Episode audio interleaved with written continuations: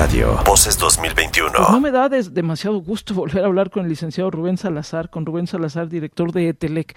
Pues porque hablar con Rubén, querido Rubén, es hablar otra vez de este tema. Hablábamos contigo, creo que hace una semana, si mal no recuerdo, hablábamos de la violencia política, el indicador de violencia política que tienen ustedes, que registra al día de hoy ya 88 personas políticos que han perdido la vida este, en atentados. Y de verdad te saludo con mucho gusto, querido Rubén, pero qué triste tener que volver a hablar de estos temas. ¿Cómo estás, Rubén? Te saluda Gabriela.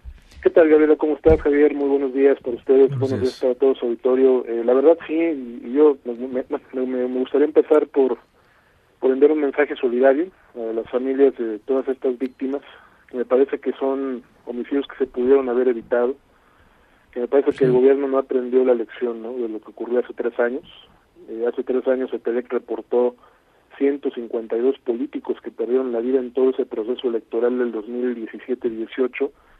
De ellos 48 eran aspirantes y candidatos, 48 hace tres años. Me parece que se tuvo la oportunidad de haber prevenido ¿no? esta situación. Eh, yo te puedo compartir, Gabriel y Javier, que hace tres años, por ejemplo, cuando íbamos con la cifra de 100 políticos asesinados, se pusieron en contacto gentes del, de lo que era el CISEN, de la Secretaría de Gobernación con nosotros, se les entregó la lista, se les compartió el problema y yo no sé en dónde quedó esa información dentro de este gobierno, porque el problema ya lo tenían ellos y, y, con información estadística que les habíamos proporcionado y pues tal parece que todo esto se esfumó.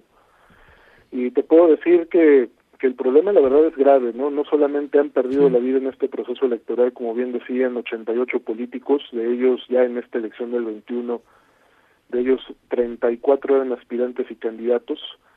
También tenemos una cifra adicional de 99 eh, servidores públicos sin militancia o, o, y sin aspiraciones políticas que han perdido la vida desde que inició esta elección de ellos, por lo menos dos tenían relación con el proceso electoral. Era un capacitador del INE que fue asesinado en Fresnillo, Zacatecas.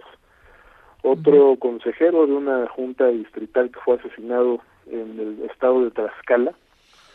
Dos personas, ¿no? De estas 99 servidores públicos sin militancia que, que sí tenían relación con el proceso. Y además han sido asesinados otros 10 colaboradores de políticos y 34 familiares de políticos.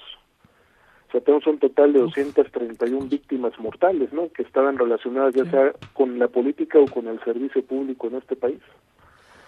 Me parece que, que son cifras que reflejan, ¿no? El grado de vulnerabilidad que, que prevalece para aquellos que, que quieren ejercer algún cargo de elección o algún puesto o en el servicio público, ¿no? Que, que, que pues siguen siendo casos que además, eh, Gabriela, eh, pues permanecen en la impunidad porque muy pocos de ellos se resuelven. Es lo que iba a preguntar Rubén. Eh, sé que también desde ETELEC le han dado seguimiento al después, al qué pasa después del asesinato, después de eh, que se reporta eh, directamente la agresión contra uno de los de, de, algún candidato, algún político en esta jornada electoral y, y se queda en total impunidad. ¿Ese es lo que se repite? Sí, se repite. Es, es un tema bueno, que en general ocurre, ¿no? Con con toda esta violencia homicida que vemos a diario en el país, no se diga, ¿no? En este tema. Son muy pocos los casos que se resuelven. Yo te podría decir de estos 34 aspirantes y candidatos que han perdido la vida en atentados hasta el día de hoy en, en, este proceso electoral, nosotros hacemos el seguimiento y hemos observado que ha habido detenciones solo en cinco de los casos. Eh, está claro que no en todo, no en todos los, los, los móviles que o los pocos móviles no que se han podido advertir hay infinidad de factores que hay detrás, ¿no? Por ejemplo, yo recuerdo de estos 34 hay un caso de un candidato a una diputación local en Nuevo León que fue asesinado en la ciudad de Monterrey eh, presuntamente por un asalto, ¿no? intentó defender a una mujer comerciante que estaba siendo asaltada y estos eh, estos asaltantes en represalia lo mataron a él, ¿no? Es decir, hay móviles muy diversos. Tamaulipas mataron otro candidato a una diputación estatal en la en Ciudad Victoria Ahí fue por una riña personal después de una reunión que sostuvo el candidato, una reunión privada.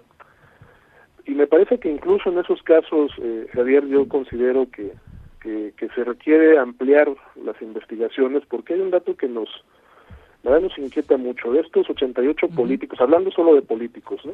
Como te comentaba, han sido asesinados otros servidores, colaboradores de políticos y familiares, pero hablando solo de políticos, de estos 88, el 75% eran opositores a los gobiernos de los estados. No me parece un tema trivial como algunos lo han dicho porque finalmente al ser al ser delitos de foro común que le compete investigar a las fiscalías de los estados y al ser estas fiscalías los, los titulares eh, pues son nombrados por los gobernadores, pues sí me parece que que, pues la, pregunta que nos tenemos que hacer es podemos confiar en las investigaciones que están haciendo estas fiscalías habrá algún algún tipo de actuación política y por qué razón la mayor parte de estos casos quedan en la impunidad estamos hablando que la mayoría de las víctimas son opositores a esos gobiernos estatales cuando vemos el dato en relación a los 34 aspirantes y candidatos, aquí es muy importante también comentarte de estos 34 aspirantes y candidatos, al día de hoy nosotros tenemos que 12 de ellos ya tenían registro como candidatos en sus partidos. Esto es muy importante porque la mayor parte los mataban cuando no tenían el registro como candidatos, cuando eran aspirantes en el periodo de intercampañas y de precampañas. Eso es algo que se volvió a repetir en este proceso, ocurrió hace tres años. Pensamos que los agresores tienen esta lectura de que las fiscalías actúan con menor determinación cuando se trata de aspirantes, los hacen ver como un homicidio común y corriente. Y esto pues tiene mucho que ver con factores incluso legales, porque la, protección institucional, es decir, todas estas medidas de seguridad que prevé la Ley General de Procedimientos e Instituciones Electorales y las leyes homólogas en los 32 estados, por ejemplo, solo prevén seguridad para candidatos con registro ante sus partidos, no para aspirantes ni para precandidatos. Entonces sí me parece que los agresores aprovechan esta situación, han matado a más aspirantes que no lograron ni siquiera registrarse. Pero de estos 34 también, eh, Javier, por ejemplo, 29 buscaban cargos del ámbito municipal, alcaldías, regidurías y sindicaturas, y de esos 29, el 89% a su vez eran eh, opositores a los alcaldes de esos mismos municipios donde buscaban competir. Es decir, esta, este factor de, de en el cual estamos encontrando un patrón que la violencia en particular se está enfocando en contra de opositores, ya sea los gobiernos estatales, en el caso de los aspirantes a los propios alcaldes de sus municipios.